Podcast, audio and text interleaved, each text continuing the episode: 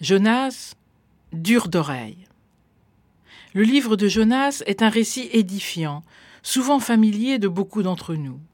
Non sans humour, il nous conte les péripéties du prophète appelé à se rendre à Ninive, actuellement en Irak, pour exhorter le peuple à la conversion, et qui, apeuré par l'invitation de son Dieu, décide de prendre la direction inverse et de s'embarquer pour Tarsis, dans le sud de l'Espagne, limite du monde occidental à l'époque. Jeté à l'eau par les marins lors d'une tempête, Jonas est englouti par une baleine. Après trois nuits et trois jours dans les entrailles du poisson, Jonas est rejeté par la baleine sur la terre ferme. Acceptant alors de se rendre à Ninive, le prophète prévient le peuple païen que s'il ne se convertit pas à Dieu, Dieu détruira Ninive. Contre toute attente, le peuple et le roi lui-même se convertissent et se détournent de leur conduite mauvaise et de leurs actes de violence, nous dit le texte biblique.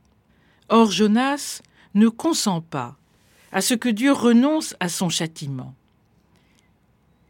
Il sait depuis un savoir appris, répété sans doute, devenu quasi mécanique, que son Dieu est un Dieu de pitié et de tendresse, lent à la colère, riche en grâce, et qui se repent de châtier.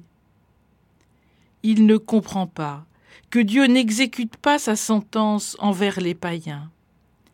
Lui qui pourtant a été racheté de sa fuite, sauvé des eaux de la mort, et remis debout sur un sol fiable.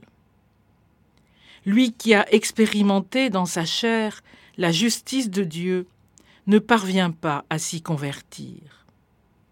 Ninive a cru aux paroles de Dieu qui protégeraient ses habitants d'eux-mêmes.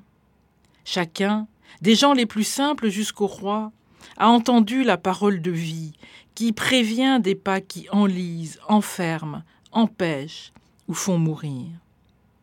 Ninive a choisi d'écouter en vérité.